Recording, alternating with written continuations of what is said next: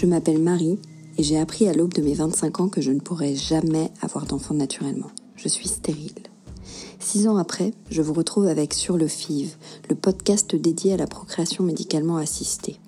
Car oui, l'infertilité touche de nombreux couples mais reste aujourd'hui un sujet tabou.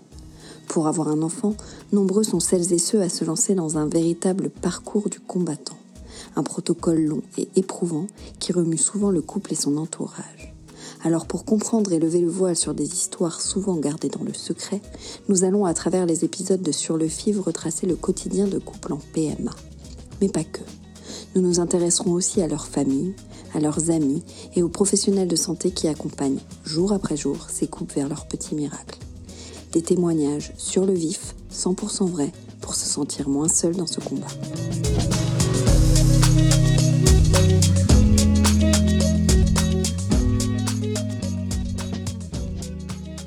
Une première salpingectomie, puis une deuxième à trois mois d'écart, l'ont mené tout droit sur le chemin de la PMA. Un chemin semé d'embûches mais aussi de jolies récompenses. Elsa, 30 ans, nous raconte son parcours marqué par la naissance de son premier enfant en juin dernier et la reprise des traitements pour le deuxième alors que tous les centres PMA fermaient en raison du coronavirus. Sans filtre, elle évoque ses premiers pas en PMA, la difficulté qu'elle a pu avoir à percevoir les traitements comme une chance d'avoir un enfant malgré tout, mais aussi la culpabilité qu'elle a pu ressentir au moment de sa grossesse tant désirée. Une grossesse qu'elle décrit comme pleine de paradoxes. Elsa se livre donc sans tabou pour un témoignage poignant de vérité. Je vous laisse l'écouter. Bonjour Elsa, merci d'avoir accepté de participer à Sur le FIV. Euh, Peux-tu te présenter rapidement?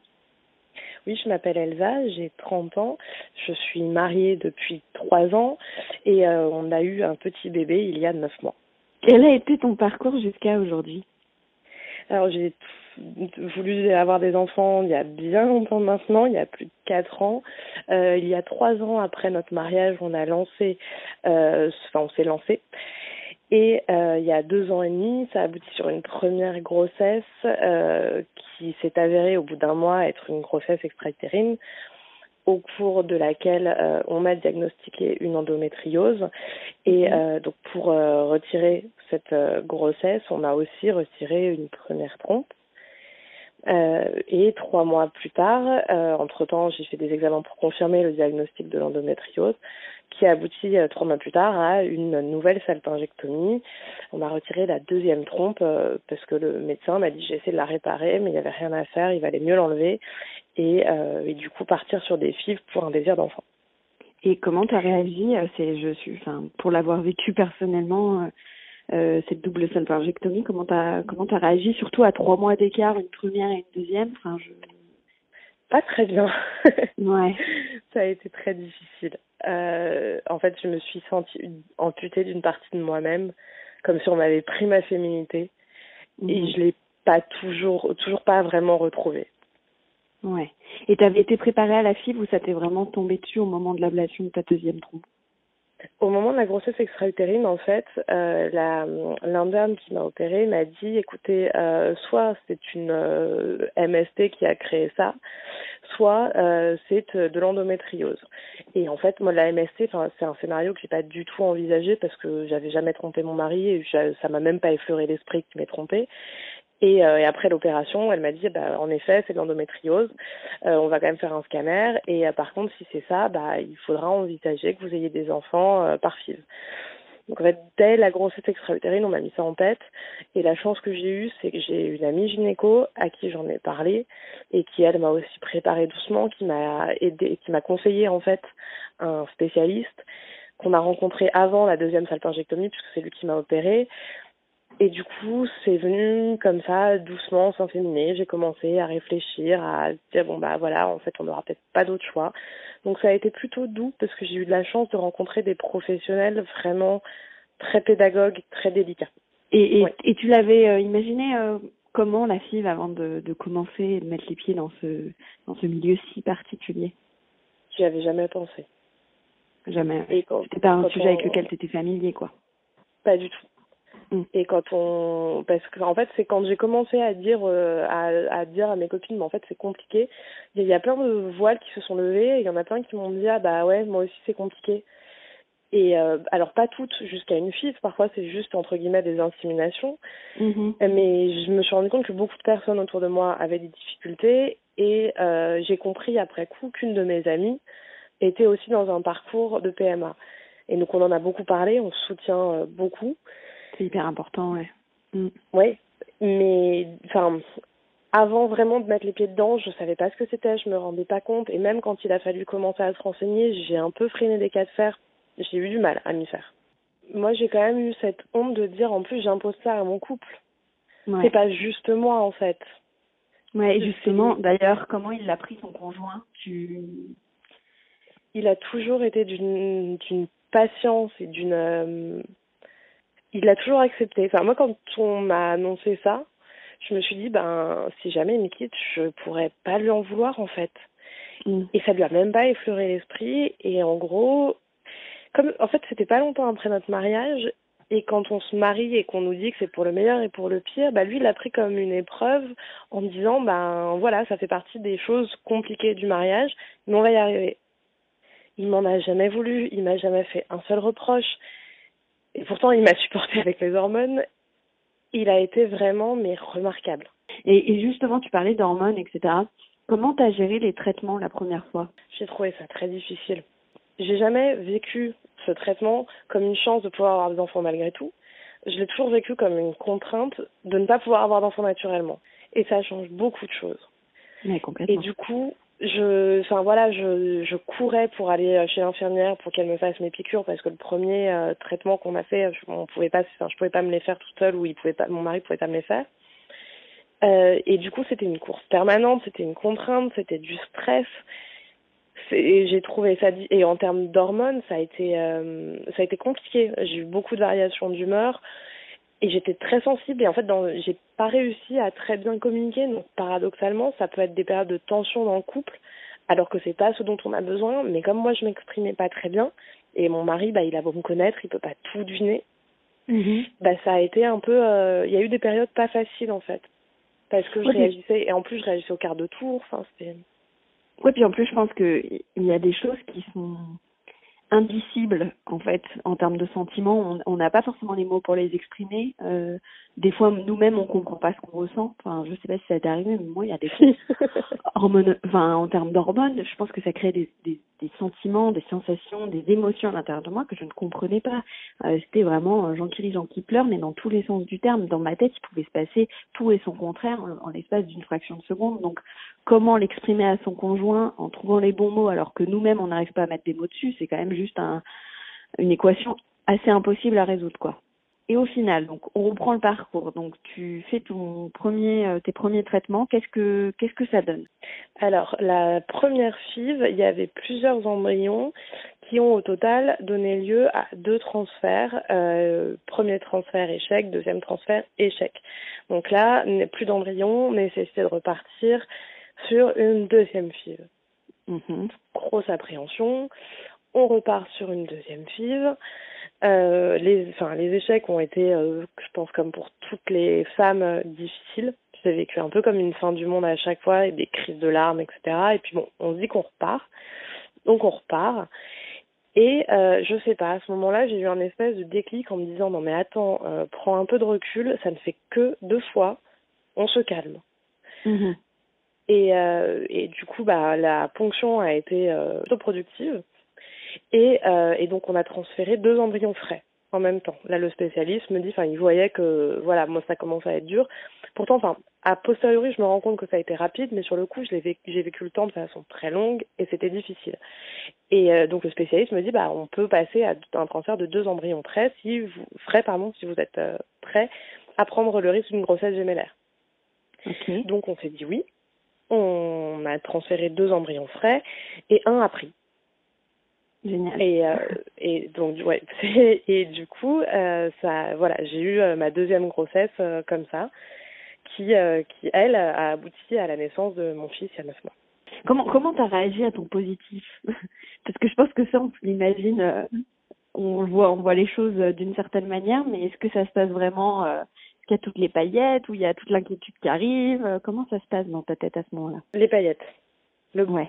Les larmes de joie, de soulagement, de dire ouf, on a réussi, on va y arriver. Jusqu'à l'appel de la, du centre de PMA qui me dit non mais madame, vous emballez pas, il y a encore 25% de chance que vous fassiez une fausse couche. Sympa. Voilà, sympa. Mhm. J'étais contente les premiers temps et la grossesse a été en fait un peu compliquée parce que première échographie euh, moins d'un mois après, le médecin me dit bah écoutez il y a un, comme un hématome, on sait pas trop ce que c'est, euh, vous allez vous reposer un peu. Trois semaines d'arrêt, trois semaines à me dire est-ce que ça va tenir, est-ce que ça va tenir, est-ce que ça va tenir. En fait jusqu'à l'écho du premier trimestre, je me suis dit est-ce que ça va tenir. Donc ça a tenu. Euh, ensuite, à l'écho du deuxième trimestre, je commençais un peu à me détendre parce que je commençais à me dire, bah voilà, ça va mieux, enfin ça va, euh, ça, ça tient. Sauf que là, on diagnostique un problème au bébé. Donc un problème de santé où on me dit, écoutez, globalement, ça l'empêchera pas de vivre, il faudra un peu de suivi, mais ça devrait aller. Sauf que, en fait, moi, je me suis dit, ben, ça peut toujours empirer. Donc j'avais des contrôles tous les mois et tous les mois, j'avais très très peur. Et jusqu'à ce que vraiment je commence à le sentir bouger, où là j'ai commencé à être rassurée. Et en fait, jusqu'au jour de mon accouchement, j'ai eu un moment de panique pendant l'accouchement où euh, voilà le bébé commençait à fatiguer, il fallait le sortir. En fait, je me suis mise à pleurer parce que je me suis dit je vais encore perdre mon bébé, il va mourir. Donc la grossesse a été un peu compliquée parce que j'étais très stressée et en fait hum, au début de la grossesse, en plus, je reconnaissais pas mon corps, il changeait, je ne maîtrisais pas, je ne comprenais pas. J'aimais pas particulièrement ça et pourtant je culpabilisais beaucoup parce que cette grossesse, je l'ai désirée plus que tout au monde. Elle était enfin là et j'aimais pas ce corps. Je comprenais pas ce qui m'arrivait, j'étais stressée que ça ne fonctionne pas. C'était une grossesse pleine de paradoxes. Et du coup, aujourd'hui, euh, de ce que tu me disais en amont de l'enregistrement de ce podcast, tu euh, es déjà dans euh, le traitement pour la deuxième fille, c'est ça? Ouais, on voudrait, on voudrait lancer le deuxième bébé. On a déjà fait un essai qui n'a pas été concluant. D'accord. Et du coup, on était en train de repartir dans le protocole au moment où les centres de PMA ont fermé. Et justement, comment tu vis cette interruption de tous les protocoles en plein Covid-19 ça m'a ça m'a mis en colère en fait et ça m'a rendu très triste. En fait, je comprends pourquoi ils ferment. Je veux dire, c'est complètement logique. Mhm. Simplement, quand j'entends parler de d'activités essentielles, quand je pense à, à l'espoir que les femmes qui sont en PMA ont dans ce parcours-là, le fait d'interrompre cet espoir, c'est ça qui m'a mis en colère en fait. Je me suis dit mais notre espoir à nous, il est essentiel aussi. Mm. On, on dépend de l'autre pour faire un enfant, c'est déjà difficile à accepter. La démarche, elle n'est pas facile à faire. Quand on va en centre de PMA, elle n'est pas facile de dire euh, j'ai besoin de quelqu'un pour avoir un enfant avec mon conjoint. Et quand on fait cette démarche-là, qu'on est prêt, et qu'un un événement extérieur vient nous dire eh bien non, voilà, moi ça m'a un peu mise en colère et du coup je me suis dit ok, bon, bah il y a cette pause forcée, euh, il va falloir en faire quelque chose d'utile. Et donc je me suis mise à tout ranger, tout nettoyer chez moi, en me disant tout ce que je voulais faire, en me disant un jour il faudra que je le fasse, parce qu'avec le deuxième bébé il faudra bien faire un peu de place. Et ben là c'est fait j'ai besoin que ce temps reste utile malgré l'interruption de la PMA. Et le fait que ça soit, euh, parce que je pense que dans nos parcours, alors toi, ça a été euh, quand même relativement rapide, du coup, comme tu le disais, mais euh, dans nos parcours, on a toutes fait parfois des pauses volontaires ou involontaires, soit le centre qui ferme pour les vacances d'été, soit les vacances de Noël. Enfin, ouais, il y a y a toujours des petites raisons pour lesquelles, à un moment donné, on va sauter un mois, un cycle de repos, etc. Là, on est sur une interruption, comme tu disais, qui est un peu choc parce que déjà elle arrive euh, sans crier gare, on pouvait pas trop s'y préparer. Euh, donc quand elle est tombée, hein, je pense qu'on a tout été prise de court. Euh, je pense à toutes celles qui étaient en plein traitement et potentiellement en pré-ponction. comment tu vis le fait que cette interruption justement elle soit à durée indéterminée? On ne sait pas, on ne sait absolument pas quand est-ce que ça va reprendre. J'ai un peu du mal avec ça. ouais. Après, je suis un peu fataliste parce que parce qu'on n'a pas la main dessus c'est après j'ai la chance de retourner au travail euh, bientôt. Alors la enfin voilà parce que je me dis ça va m'occuper. Et tant que j'aurais fait de, du temps chez moi quelque chose d'utile dans le but d'avoir ce deuxième enfant, je me dis ok bon bah ça aura valu le coup. Est-ce que tu arrives à complètement déconnecter euh, de ce protocole 6 qui finalement rythme notre quotidien? Non. Non. Parce que parce qu'en fait là on est parti sur un traitement avec des injections bien particulières, enfin des injections à retardement. Et euh, je sais déjà, et, et, quand le centre PMA a fermé, la sage-femme m'a appelé pour me dire bon bah voilà, dans l'attente de la fermeture, il faudra refaire ses piqûres euh, tout, enfin, à des dates bien précises. Et donc là en fait, je j'attends ma prochaine piqûre et on avait un, rendez-vous prévu euh, dans quelques semaines et je me dis et tout ce que j'espère c'est que le confinement soit levé avant la reprise de ce rendez-vous parce que pour l'instant je me cramponne à ça. Et, et justement euh, parce que là finalement euh, tu réattaques les traitements pour la deuxième fille parce que de ce que tu me disais ça a été aussi un peu les conseils des médecins vis-à-vis de ton endométriose etc qu'il fallait pas tarder. Est-ce que toi personnellement tu aurais préféré profiter un petit peu plus de ton premier bébé avant de réattaquer directement ces traitements pour euh, la deuxième fille? Non, parce que j'ai toujours voulu des enfants rapprochés. Et donc ça m'a donné le courage et la raison, entre guillemets, de faire euh, ce que j'aurais peut-être pas osé faire toute seule. Et, et c'est pas hum, aujourd'hui, tu arrives à bien les gérer euh, le fait de, de, suivre ce traitement en même temps que que bah t'as un petit quoi, t'as un petit bout de chou sur les pattes quoi? Bah, quand on a repris le premier essai il y a deux mois, euh, et qui avait justement tous les contrôles tous les deux trois jours. C'était hum, c'était pas facile parce qu'en fait je devais partir très tôt euh, pour faire les échos et les prises de sang avant le travail et du coup je le voyais pas. Et, euh, et du coup j'étais en colère contre moi-même de pas être capable de faire un enfant naturellement, ça me privait de temps avec mon bébé. Et ça, ça a été un peu compliqué jusqu'au moment où, pareil, j'ai pris un peu de recul et j'ai soufflé et je me suis dit, mais en fait, tu, devrais juste être content de pouvoir avoir des enfants malgré tout et arrêter de voir les choses négativement. Et du coup, j'ai mis en place des petites, euh, des petites choses pour m'aider, des, des, trucs un peu bêtes, genre prendre mon petit âge au boulot, comme ça je me levais plus tard et je pouvais partir plus tard et je pouvais voir mon fils. Voilà, il, il, me faut le problème avec moi, c'est qu'il me faut toujours un peu de temps pour trouver des solutions. Euh, et donc du coup, la, enfin voilà, la prochaine fois qu'il y aura tous ces échos, etc., bah, je, je verrai les choses de façon plus positive. Est-ce que est-ce que tu as le sentiment d'avoir changé entre le moment où, où tu étais complètement innocente de tout ça et aujourd'hui? Oui. J'ai l'impression d'avoir euh, pris un méga coup de vieux, d'avoir mûri en fait. Quand je pense à moi avant, euh, c'est pas tant avant la que avant la double salpingectomie.